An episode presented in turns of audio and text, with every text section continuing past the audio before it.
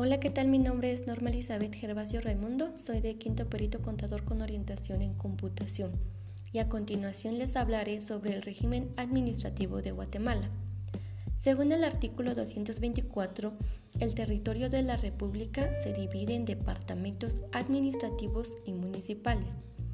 El país se ha desarrollado de forma integral sin embargo, en interés nacional, el Congreso puede modificar las divisiones administrativas del país, establecer un sistema de regiones, departamentos y municipios, o cualquier otro sistema sin afectar la autonomía municipal. Integración del sistema. Las integraciones del sistema se dividen en cuatro que son Consejo Local de Desarrollo, esta solo comunidades que integran un mínimo de 250 habitantes mayores de 18 años podrán organizarse un consejo local. La segunda, que es consejo departamental. Esta está formado en todos los departamentos del país, integrado por el gobernador, alcaldes del departamento y representantes de los distintos ministros. La tercera que es Consejo Regional de Desarrollo Urbano y Rural.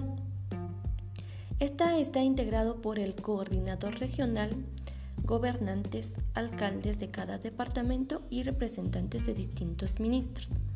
La última que es Consejo Nacional de Desarrollo Urbano y Rural. Este consejo está integrado por el presidente, que es quien lo coordina, el vicepresidente, el ministro de Desarrollo y el director ejecutivo. Ahora pasaremos a sus funciones, que están divididos por niveles. Las funciones a nivel nacional es organizar y coordinar la administración pública. La segunda, formular las políticas de desarrollo urbano y rural. Y tercera, promover el desarrollo económico, social y cultural. Funciones de nivel regional. Primero, promover el desarrollo de la región.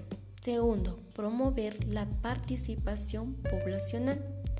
Tercera, promover y coordinar los consejos departamentales. Cuarta, velar por la eficiencia de la administración pública. Funciones a nivel departamental. Primera, promover el desarrollo del departamento. Segunda, presentar el Consejo sus necesidades. Y funciones a nivel municipal.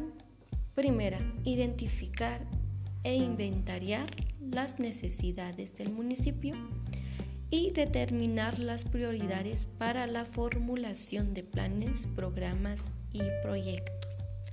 Muchas gracias y espero que les haya gustado mi presentación.